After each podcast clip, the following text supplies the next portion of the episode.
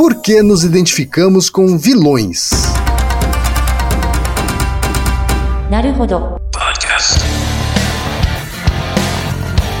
Bem-vindo ao Naruhodô, podcast para quem tem fome de aprender. Eu sou Ken Fujioka. Eu sou Altair de Souza. E hoje é dia de quê? Fúteis e úteis. Altaí, vamos para os recados da paróquia. Quais são? Número 1, um, vai no iTunes Store, dê 5 estrelas e faça o seu comentário. Isso aí. Número 2, indique um episódio do Naruhodô para alguém que nunca ouviu o Naruhodô ou mesmo nunca tenha ouvido um podcast. Vamos aumentar o tamanho de nossa podosfera. E número 3, Altaí. Ah. O número 3 é sobre ajudar a manter o Naruhodô no ar, Altaí. Isso aí. E para contribuir, basta usar o aplicativo PicPay e assinar o apoio mensal de 15 reais. São duas Coca Zero, querido ouvinte, querido ouvinte. Uma para o Altair e uma para mim.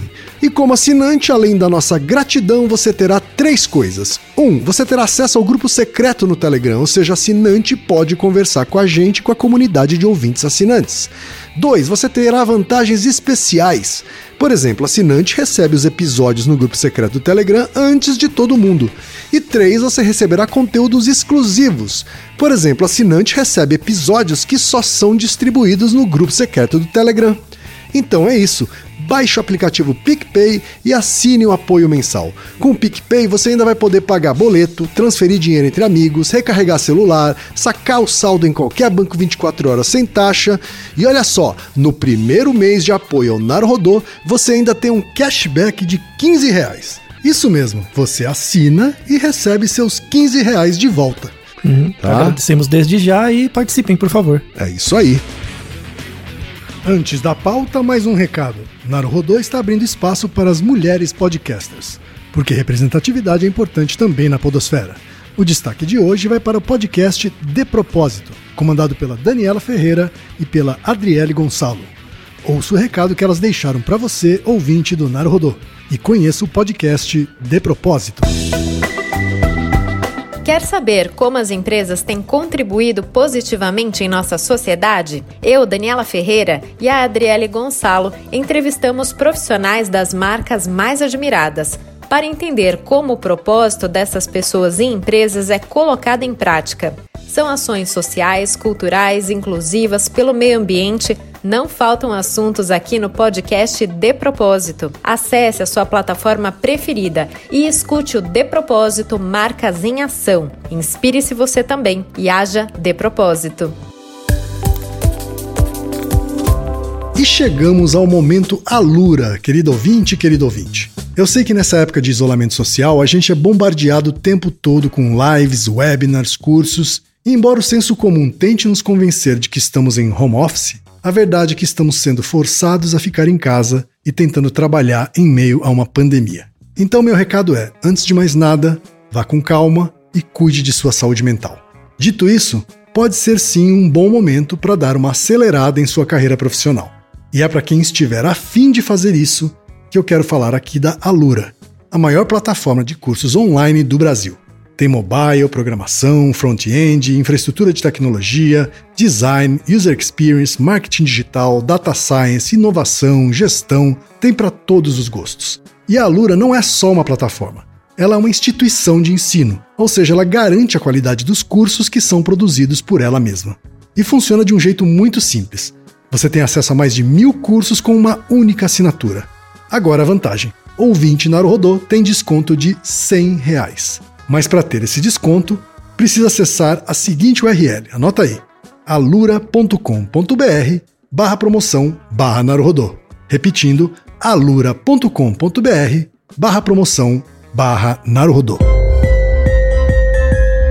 Altaí, temos pergunta de ouvintes, Altaí. Essa é uma pergunta que eu lembro que, ó, algum tempo atrás, quando a gente recebeu os primeiros e-mails, você falou: Gostei dessa pergunta. A gente podia fazer um episódio, né? É verdade. Você é uma das pessoas curiosas por isso também, né? Sim, por vários motivos. Né? Alguns por pura curiosidade, outros que me geram angústia até. Hum. A primeira mensagem, Altair, veio do Tarcísio Vitor, que é programador e fala de Ribeirão Preto, São Paulo. Ele diz o seguinte: Sempre me pergunto por que nós, seres humanos em geral, gostamos tanto dos vilões. Um exemplo disso é Coringa, Hannibal que são personagens fictícios, porém são personagens maus, segundo a nossa moral judaico-cristã. Por que temos tanta admiração por esses personagens? Para aprofundar esse pensamento, é muito comum surgir fãs-clubes de pessoas que são homicidas na vida real. Exemplo disso é Ted Bundy, Jeff Dahmer, Ed Gein, Eric Dillons, entre outros. Porque sentimos certo sentimento positivo por essas pessoas. Isso é um sinal ruim de nossas personalidades? Eu mesmo sou muito curioso e tenho certa admiração por essas pessoas. Parabéns pelo trabalho, sou um grande admirador do podcast. Temos também, Altair, a pergunta do Matheus Lima, que é analista de telecomunicações de Fortaleza, Ceará. Ela diz o seguinte: Olá, amigos Narodors! Primeiramente, parabéns por fazer um dos melhores podcasts do Brasil. Obrigado, Matheus. Obrigado. E aí ele continua. Minha pergunta vem de uma coisa que sempre me pareceu muito estranha, que é a afeição que as pessoas têm com personagens maus de filmes, livros, etc. O caso que acho mais comum é o de pessoas que adoram o Império e o Dark Side de Star Wars, mesmo ele sendo uma óbvia caricatura dos nazistas e de governos totalitários. Então, por que as pessoas acham legal gostar de coisas assim?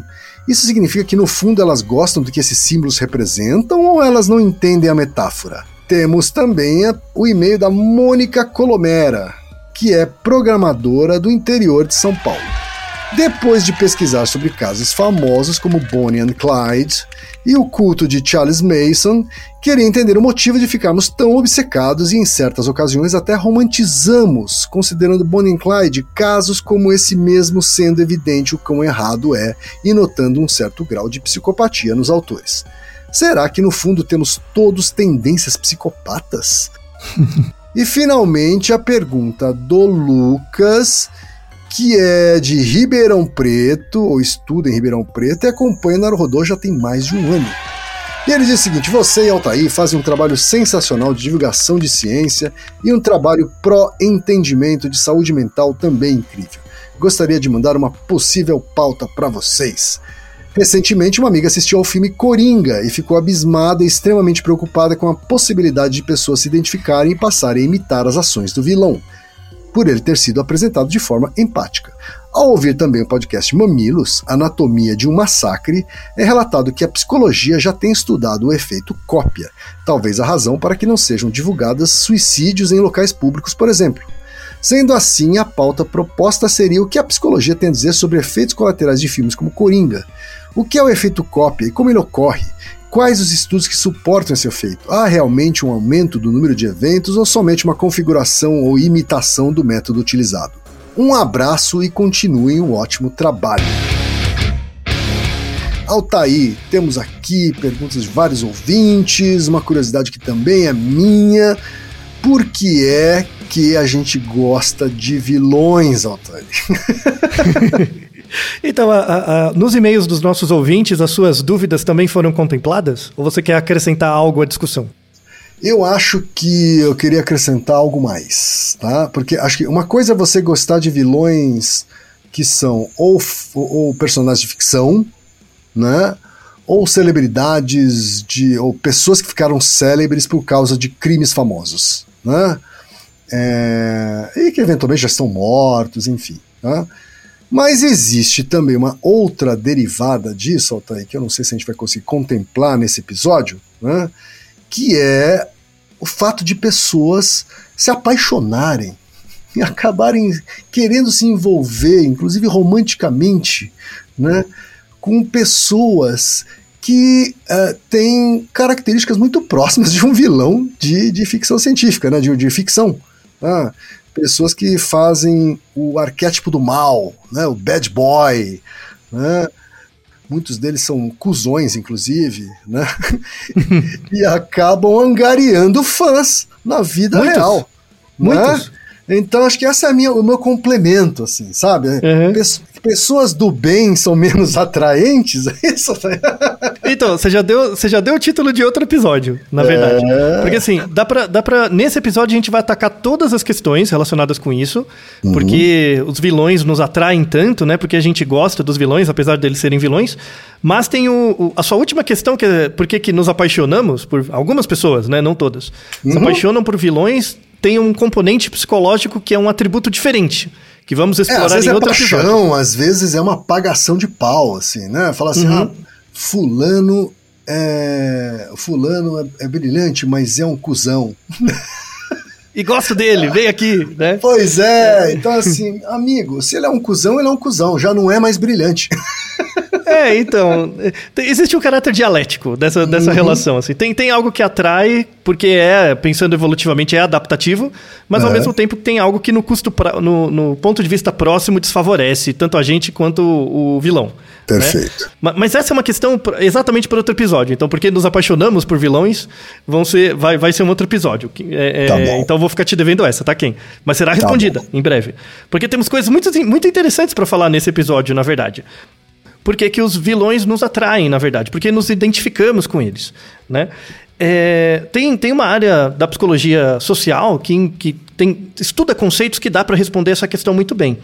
Primeiro, para começar o episódio, uma coisa importante de ser diferenciada é o, o vilão, o bandido, o malfeitor real e o ficcional, tá? Então, Aham. isso já é uma questão fundamental para entender o problema. Então, uma coisa é o cara, o cara real, a pessoa, homo sapiens real, que cometeu um crime. Outra coisa é o Coringa, ou Darth Vader, ou um personagem mal de uma história, tá? Outra coisa é uma pessoa real que cometeu um crime, só que ela é de outro país. Ou seja, é uma história muito distante de você. Então, cai na ideia do personagem ficcional.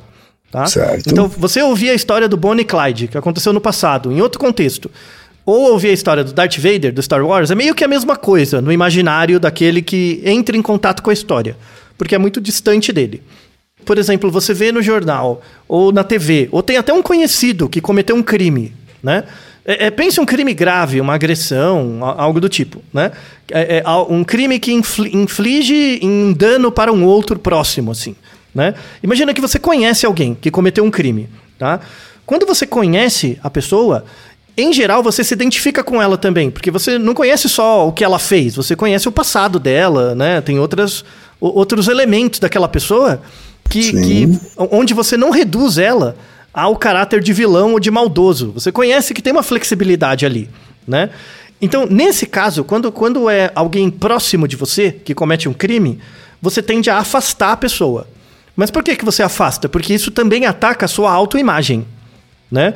Então, por exemplo, pense um, um- um- é só para pensar por identificação. Pense um, um publicitário, por exemplo, que comete um crime grave. Né? Você tem um ponto de identificação com ele, porque você, seja pela atividade profissional, por exemplo. Ao mesmo tempo, é, quando você percebe que essa pessoa cometeu um crime, você ao mesmo tempo se identifica com ela, porque ela tem coisas em comum comigo e ela cometeu um crime. Será que eu posso cometer também? É que isso acontece numa fração de segundo. É muito rápido. Então a nossa tendência para preservar a autoimagem é se afastar. Ah, não, mas, mas ele é diferente.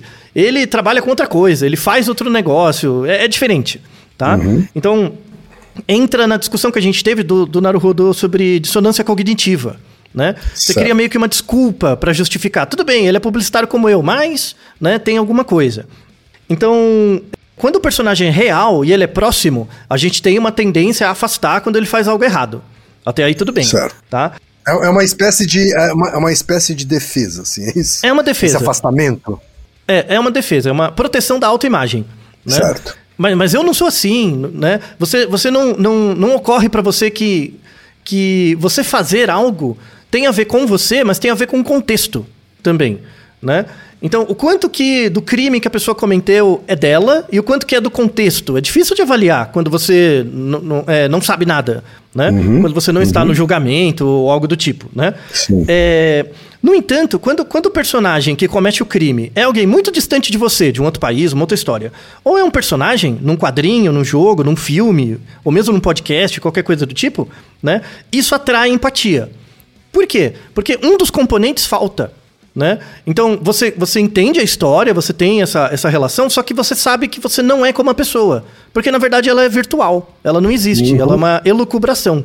Né? Certo. É, então, como você não tem esse, esse ataque à sua autoimagem, porque é o Coringa, porque é o Darth Vader, porque é o, Clo o Blone, o Clyde e tal, isso não afeta. E aí você se aproxima. Tá? Então, uma, uma tendência, um, uma resposta para por que, que a gente cria empatia com vilões é porque um dos componentes dos vilões ficcionais falta, que é o fato da gente não se identificar com. É, não entender que ele não faz parte do nosso grupo. Isso não ocorre. Não tem essa uhum. questão. Tá? tá? Então, isso, isso é um elemento muito importante. Né? É, isso tem a ver com um conceito da psicologia social que foi descrito em 2002, é relativamente recente, chamado viés de autopromoção, tá? ou viés de autoestima, que é o seguinte, é, todos nós, assim, por, por mais... Mesmo no caso de uma doença mental, isso acontece, tá? Em, em todo mundo. Uhum. É, todos nós temos uma tendência a ver a gente, a, a gente mesmo, como alguém capaz de fazer algo, né? Você não precisa ser excelente, mas você vê, se vê como alguém capaz, minimamente competente e bom. Tá? Então, é, é, o melhor teste para isso, que é excelente, é o seguinte: pode ir em qualquer presídio, pode sortear uma pessoa e perguntar para ela por que, que você fez, por que, que você cometeu o crime que você cometeu. A pessoa vai justificar. De algum jeito. Tá? Então, Sim. essa justificativa que a pessoa dá é uma forma de viés de autopromoção. Eu não sou tão ruim, sabe? Eu não, eu não, não, não é, é, eu, eu não sou o único que foi capaz de fazer isso. A pessoa sempre justifica, tá? Isso uhum. não é só de criminoso, não é só de vilão, é todo mundo. Eu, você, tá. todo mundo, tá? Todo mundo, a gente sempre está tentando fazer o nosso melhor, ou sempre está tentando se julgar como uma pessoa boa, tá? Uhum. Então, esse viés de você atribuir sucesso às suas habilidades, tipo, isso aconteceu porque eu fiz, né? Tipo, isso que aconteceu de bom é porque eu, eu consegui, eu fiz. E, e atribuir a um ambiente quando algo acontece de ruim ah, não, eu fiz isso errado por causa do outro, por causa do ambiente, porque as uhum. coisas devem errado, porque eu não tive escolha. Isso é um viés que a gente tem, né? De uhum. atribuir o que a gente fez de bom a gente mesmo e o que a gente fez de errado ao outro, a um, algo externo, distante. Tá? Isso é normal, comum, né? Todo mundo tem isso um pouco. É mais frequente em sociedades individualistas, né? Estados Unidos, Europa, na Ásia. Esse efeito de viés de autopromoção é bem menor né? Uhum. Então, quando acontece algo de bom, eu tendo a atribuir ao, grupo, ao grupo, e quando acontece algo de ruim, eu também tendo a atribuir ao grupo, né? Então, um, um local onde o viés de autopromoção é muito baixo é no Japão. Tudo é por causa do grupo, né? Tipo, se, se acontecer algo de bom ou de ruim, eu não tenho nada a ver, é o grupo, tá? É, é bem interessante. Tem aí uma, um paralelo também com povos originários, né? Aldeias Sim. indígenas, né? Sim. É, uhum. povos mais coletivistas, né? Sim. Em geral, tem essa, essa questão de jogar, tentar jogar as coisas no grupo mesmo, porque você uhum. faz parte de um todo maior, né? E tudo bem, né? Esse conceito. E aí, esse conceito do viés de autopromoção, nos anos 2000, evoluiu para uma, uma ideia que é chamada de egotismo. Não é egoísmo, egotismo, uhum. tá? Egoísmo é você ficar pensando em você mesmo. O egotismo não. O egotismo é você basear suas decisões com base em você. Porque você é a única coisa que você tem, né? Então, você vê o mundo com base nos seus olhos. Isso é chamado egotismo implícito. Tá? Uhum. O, o, o, egotismo é uma, é uma. Eu gosto da, da definição. É uma tendência a você gravitar para próximo de coisas que lembram a você mesmo. Tá? Então, isso funciona assim. Por exemplo, o, o, o Ken, é, é assim, do, do, do, no nível implícito é muito difícil de pegar isso, tá? Mas os, os experimentos são bem sólidos e são bem interessantes. É, por exemplo, se eu, se eu te mostrar uma nuvem de palavras, né, que foi feito em alguns experimentos já, eu te mostro uma nuvem de palavras e peço para você ranquear essas palavras. E essas palavras, uh, dá uma nota, na verdade, para cada palavra. E essas palavras não, não, não, te traem, não te trazem nenhuma emoção a mais, tá? É, provavelmente você vai dar scores um pouquinho maiores para palavras que fazem parte de palavras com letras que são estão no seu nome. Então, por exemplo, palavras com K, com E e com N, você vai tender a dar uma notinha um pouquinho maior. Sabe? É bem pouquinho, tá? Certo. Isso mostra o egotismo, né? Que, uh, por exemplo, se você tem um produto que é que veio do Japão, ou um produto que, que tem uma característica que lembra você de alguma coisa, você tende a ter uma postura, quando esse produto é irrelevante, você tende a ter uma postura um pouquinho mais favorável para ele, tá? Porque uhum. tem a ver com você, né? Tipo, é o egotismo. Tudo bem? Certo. Tá? Então as pessoas têm uma preferência positiva por coisas que lembram elas mesmas, tá? É, aí tem, tem experimentos fantásticos, assim, né? Que a, a, a, isso evolui né, para um termo sociológico que chama determinístico no, nominativo. Né? O determinístico nominativo, no Brasil, ele não é muito forte. Mas nos Estados Unidos tem experimentos ótimos. É, por exemplo, no, nos Estados Unidos você tem o um nome de pessoa que é igual ao nome de estado americano. Então, por exemplo, tem um estado que chama Geórgia. Tem outro uhum. estado que chama Virgínia, né? É, e são nomes de mulher também, né? Então tem Geórgia e Virgínia são nomes de mulher nos Estados Unidos. Né? Uhum. Aí ele tem um artigo sensacional que eles pegaram centenas de milhares de pessoas lá nos Estados Unidos e eles viram que, por, controlando para um monte de outras variáveis, tá? O fato de, de ter uma pessoa que se chama Geórgia ou Virgínia aumenta 44% a chance dessas pessoas irem morar na Geórgia ou na Virgínia. É, olha que louco, né? Porque é, é, tem, assim, nos Estados Unidos as pessoas mudam muito, né, com frequência, transitam muito pelo país em, em geral, né? É, isso tem a ver com a comunidade mais individualista.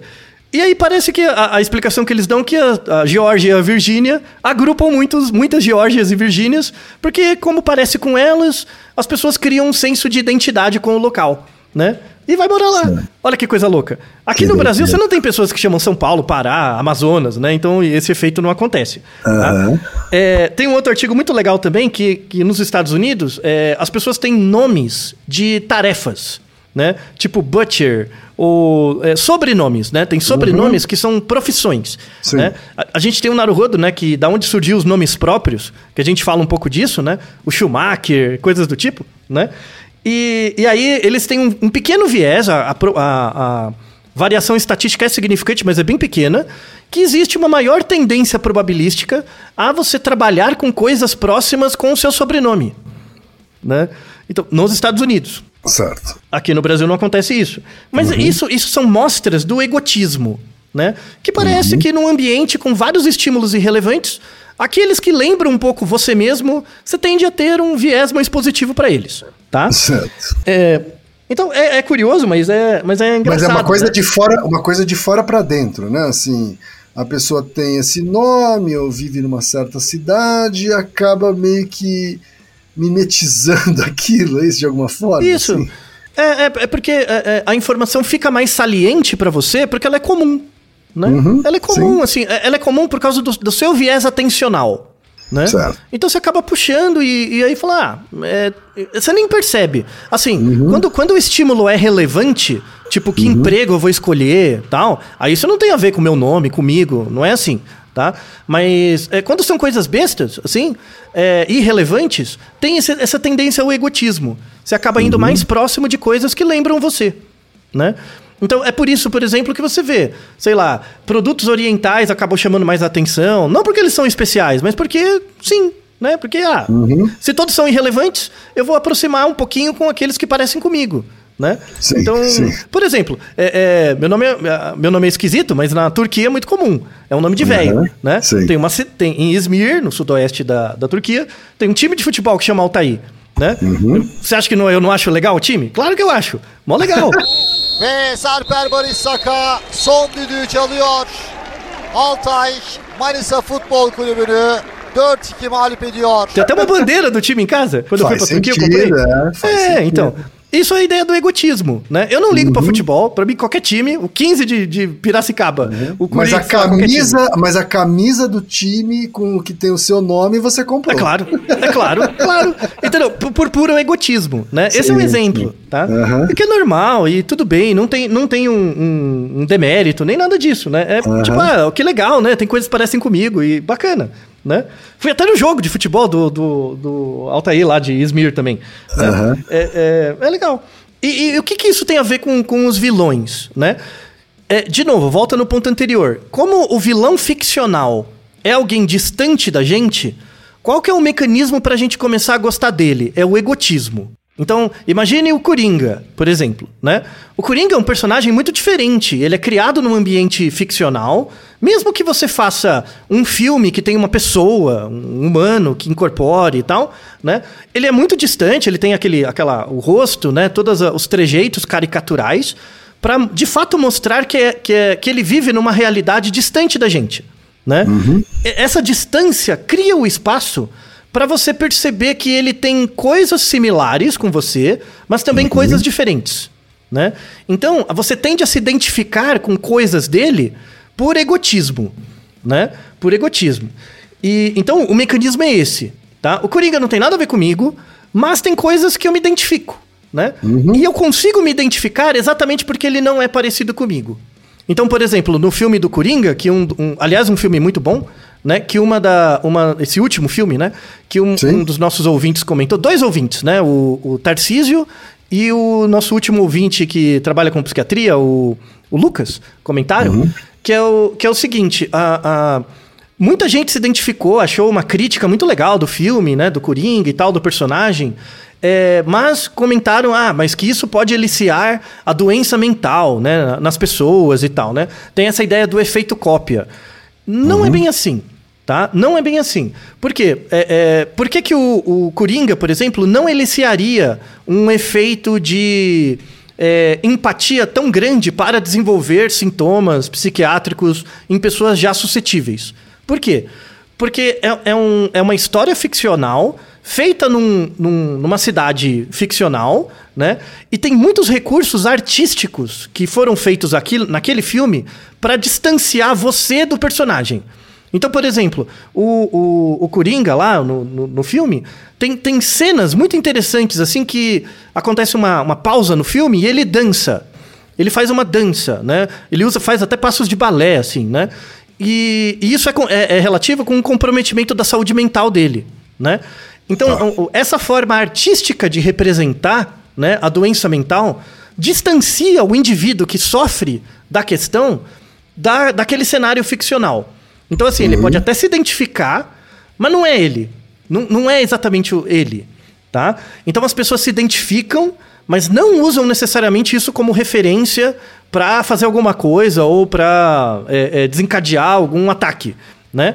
O, o, o que o nosso ouvinte disse sobre o efeito cópia em situações de suicídio, temos o nosso Naruhodo de suicídio, é o seguinte. É, é, é, é, de bom tom. Na verdade, é mais do que isso, né? Porque é, é, jornalista não sabe noticiar é, questões ligadas a, a, suicídio, né?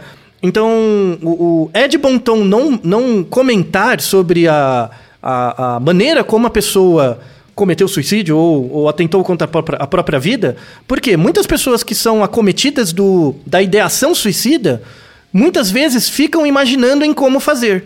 E quando você descreve a prática, você não está falando do suicídio, você está falando do método.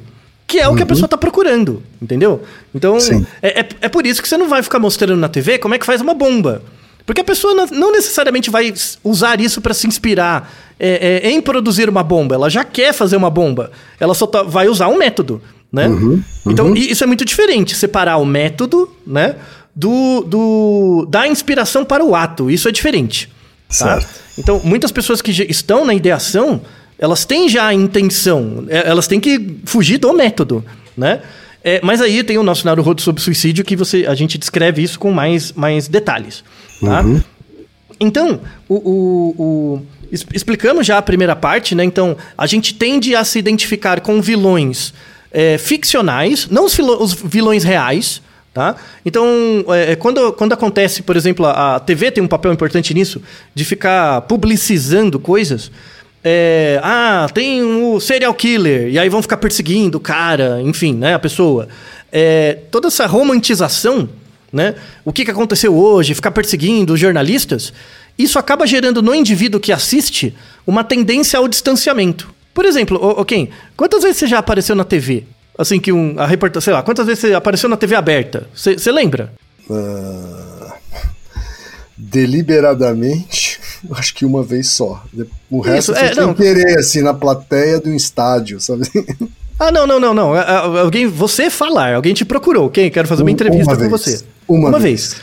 Então, eu, eu fui duas vezes, né? Uhum. E, e, assim, se você pega o contingente de pessoas da população e pega quantas, quantas delas foram entrevistadas, ainda uhum. mais, mais de uma vez, é uma fração uhum. pequena, né? Ou seja, o próprio fato de você aparecer na TV já cria um senso de distância no, no, naquele que vê né? Então, eu não sou aquele que tá que cometeu os crimes que tá aparecendo na TV. Eu não sou ele, porque eu não apareço na TV, né?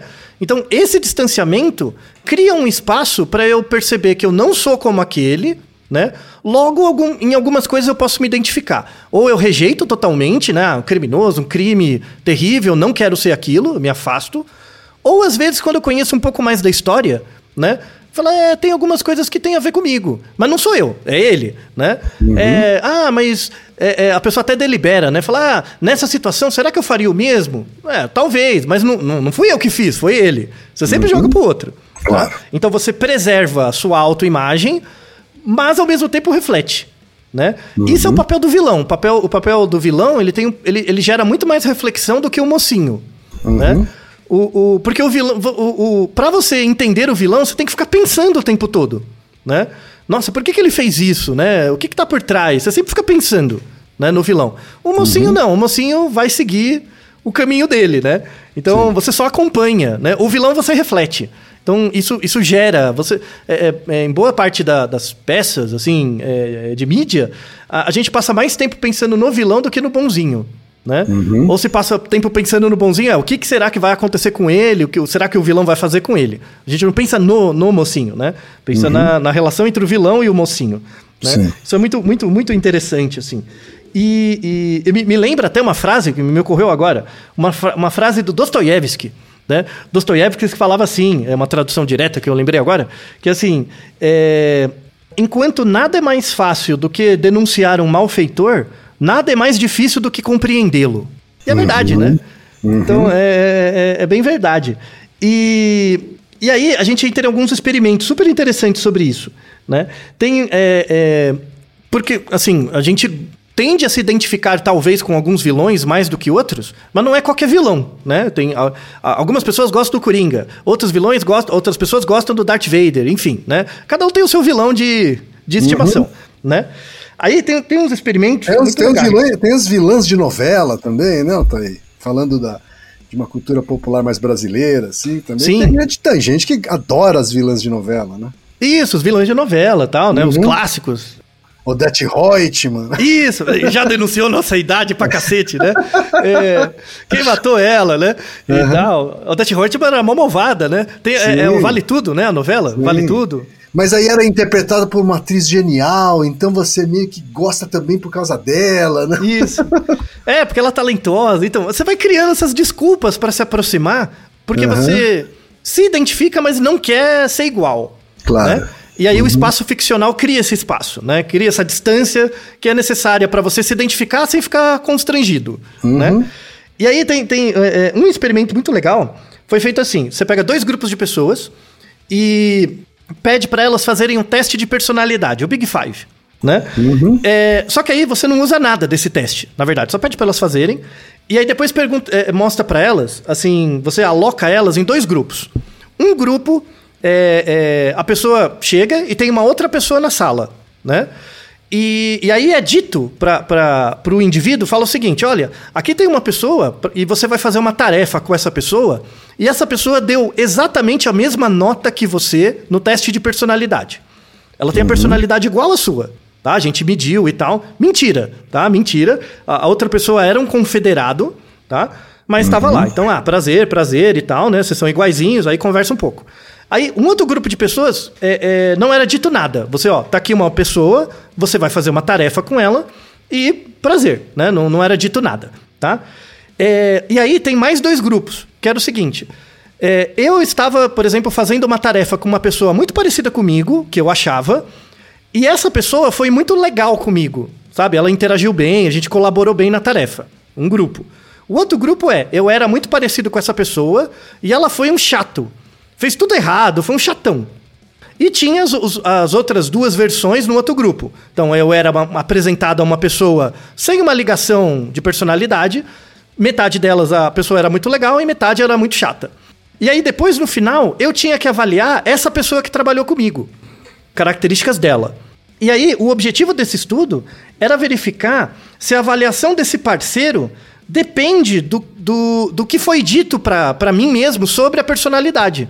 Então, será que eu avalio diferente quando me dizem que aquela pessoa é parecida comigo? Ou não?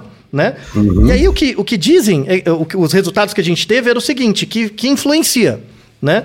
Então, assim, quando a pessoa era muito legal com você e você se achava parecida com ela, você dava, achava ela mais legal, né? Uhum. Quando você era parecido com a pessoa e a pessoa era muito chata, você achava ela ainda mais chata, tá? Certo. Então, o, o, a âncora de você dizer que aquela pessoa era parecida com você exacerbava o que você achava dela, seja pro bom ou seja pro ruim, tá? Uhum. No outro grupo não, não acontecia isso, né? Então, você, por exemplo, quando você está vendo um, um, filme e você se acha parecido com a pessoa, o personagem do filme, é meio que isso, né? Olha, esse personagem lembra você, né? Lembra do egotismo? Quando uhum. você está acompanhando a história, aquele personagem pode ter o mesmo nome que você, pode ter a compleição física, pode viver no mesmo lugar, tem algum atributo daquele personagem que por egotismo você se aproxima dele. Uhum. Se ele é muito legal, você vai achar ele ainda mais legal. Se ele é muito chato ou mal, você vai achar ele ainda mais mal. Uhum. Esse resultado é muito interessante, assim, porque a, o vilão, né?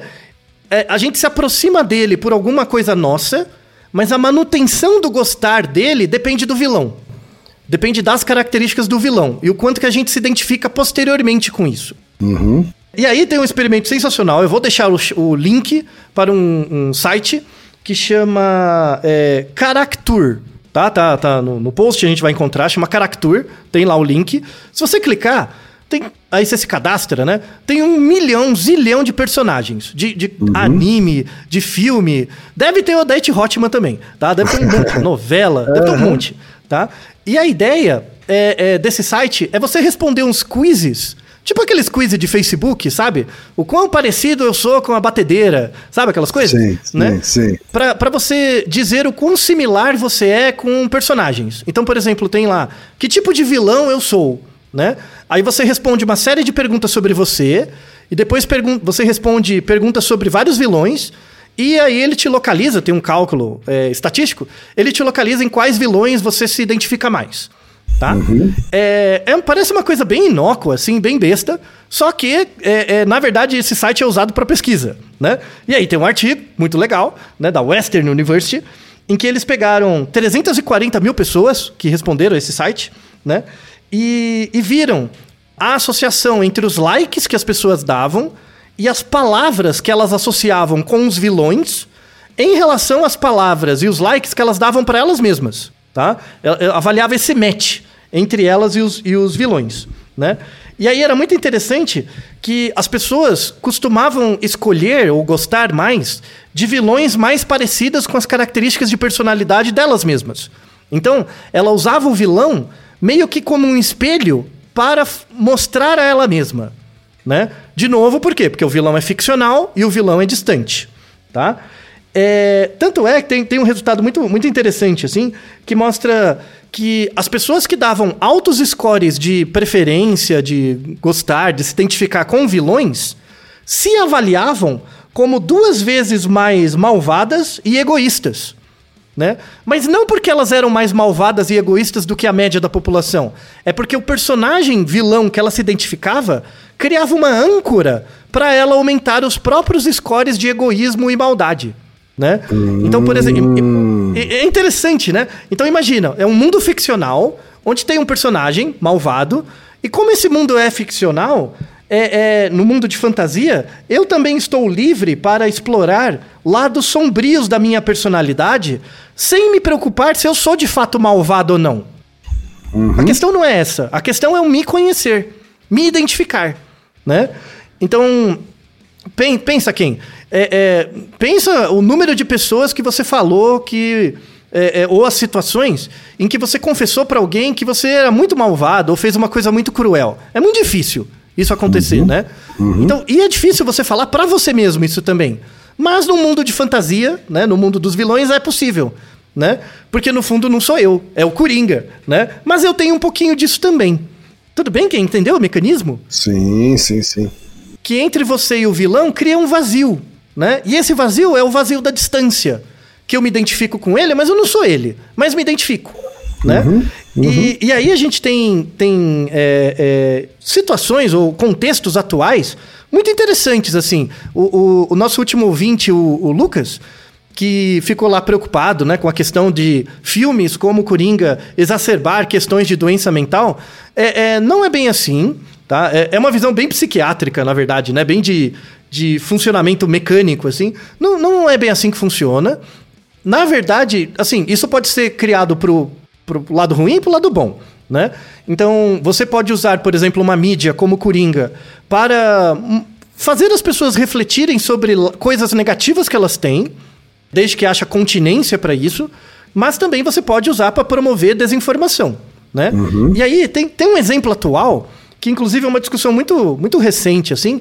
Aqui no Brasil, né, a gente tem, está no podcast, o fenômeno de podcast, ele tem, ele deu uma bombada agora nos últimos dois, três anos, vai, mais ou menos, né? É, nos Estados Unidos, esse boom foi muito antes, né? Foi 10 anos atrás, mais ou menos, né? Sim. Tem um. Eu não sei se você ouve podcasts disso, Kim, de um gênero específico que é chamado True Crime. Sim, já ouviu falar? Sim. Já. De crimes. Eu, eu, não ouvi tantos assim, mas já ouvi pelo menos dois. Assim.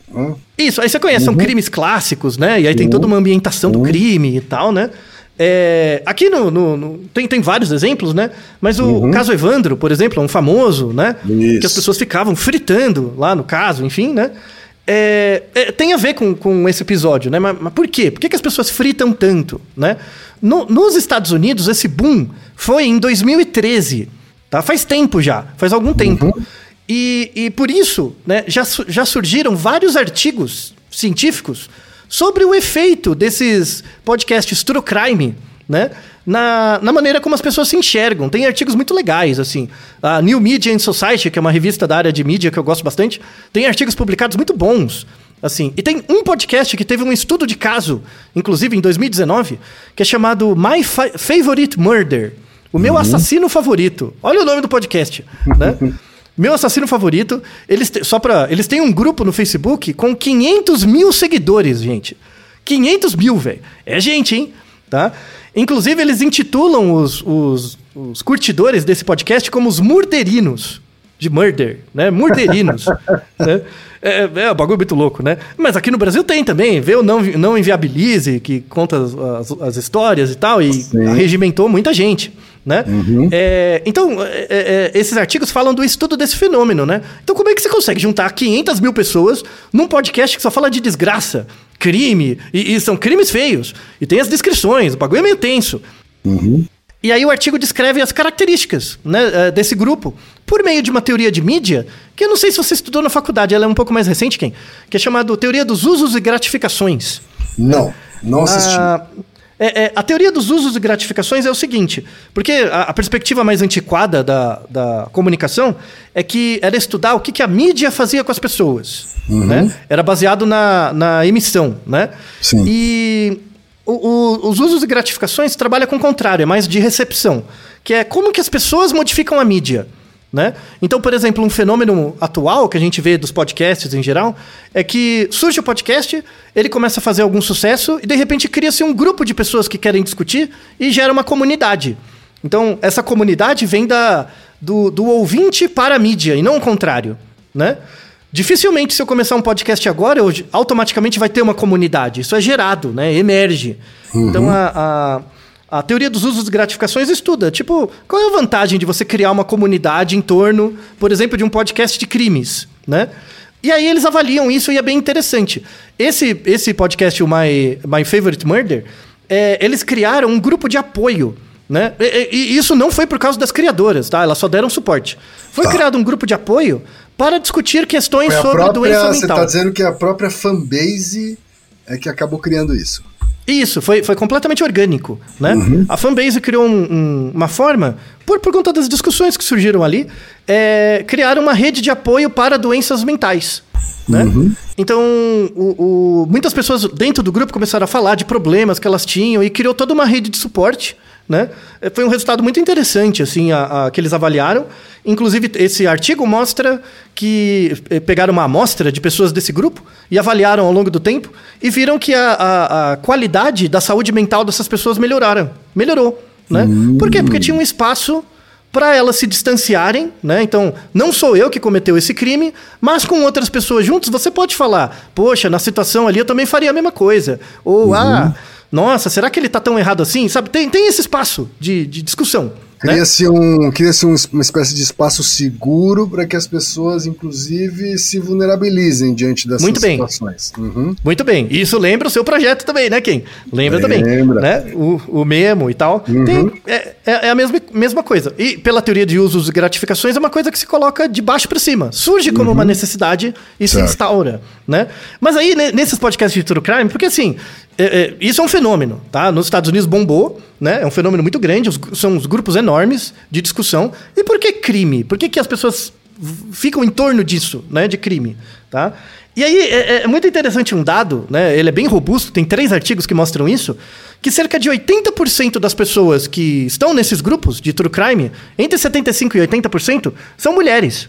É, são grupos eminentemente de mulheres, assim, a grande maioria, né? E aí foi- a gente foi ver por quê, né? Quais são as características pela teoria de uso de gratificações. E aí aparece assim que a- a- as características principais que motivam uma maior porcentagem de mulheres a, a participarem desses grupos de discussão, enfim, né? É o entretenimento, né? A, conveniência, né? De, você acaba encontrando outras pessoas que partilham coisas em comum e tal. É, a interação social e um, um dado importante que deu bem, bem grande em relação a homens, que é o voyeurismo, né? Voyeurismo é, é essa coisa de você ver algo que está acontecendo, mas você não faz parte dela. Né? Quando você pensa a ideia do voyeur, né? É o cara as pessoas aplicam bem para situações de cunho sexual, mas vale para qualquer situação. A- a- o- aquele que observa, ele não participa. E exatamente por isso ele observa. Né? É, é uma coisa que está fora dele. Né? Então, o- o- uma razão por trás de ter um grande número de mulheres que gosta desse tipo de gênero de podcast é porque, em geral, elas não cometem os crimes. Quem comete é o homem. Né? Então, o, o, o- homem é o true crime. Né? Sim, então, como sim. ele se identifica mais, se ele começar a participar muito dos, do- dos grupos de discussão, né?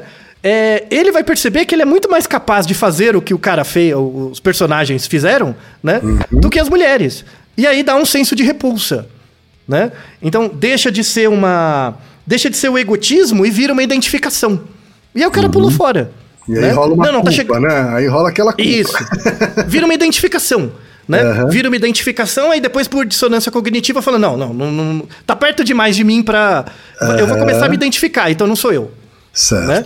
Então, o- o- tem um, um- Esse artigo da New Media Society é fantástico. Que, que e- e- essa predileção mostra uma das características do, do machismo estrutural. Olha, você, você, deixa eu fazer um parênteses aqui. Você está falando sobre isso e eu agora começo a me lembrar, na, na minha experiência com grupos reflexivos sobre masculinidades, né, com rodas de conversa com homens, né, é, que numa temporada, né, que geralmente dura um semestre, aqueles homens abandonadores, muitos daqueles que são abandonadores durante a temporada, né, eles provavelmente começaram a se identificar demais com os casos negativos que estavam aparecendo, sabe? Isso, isso. É, é um fenômeno comum. É esperado. É esperado. Né? Que é o mesmo fenômeno que acontece com o vilão. Né? Quando o vilão tá muito perto. Nossa, eu sou muito parecido com ele mesmo. Aí, aí você tem dois caminhos. Ou você encara. Né, eu, posso ter, eu posso fazer isso também. E aí quando você encara é que rola a transformação, né, de fato. Isso, mas é difícil, né? É, é, é, é difícil. Ou você foge da raia, né? Isso, ou, ou você cai na dissonância, né? Uhum. E aí, um, um dos passos da dissonância é você se afastar, eventualmente você vai voltando, né? Uhum. Eventualmente, dependendo, você volta. Mas é normal, é um mecanismo, é, chama mecanismo de mola, né? Você Tá. afasta, depois você vai voltando de mais devagar e, Uhum. e por aí vai. Certo. É muito interessante, né? Você pode discu- discutir a maneira como os vilões são criados. Né? Por exemplo, no, no, fut- aí é uma especulação, né? Para fechar o episódio. Num futuro possível, é, espero que não contrafactual, mas num futuro possível em que você tenha uma maior igualdade entre os gêneros, né? Pode ser que aconteça esse mesmo fenômeno de separação ou de distanciamento nas mulheres. Por quê? Porque os vilões começaram a se identificar mais, né? Começaram Sim. a ficar mais inclusivos, né? Sim. Então, como a maior parte dos crimes é, é, são cometidos por homens hoje, né? É muito mais fácil um homem se, se identificar e se afastar, né?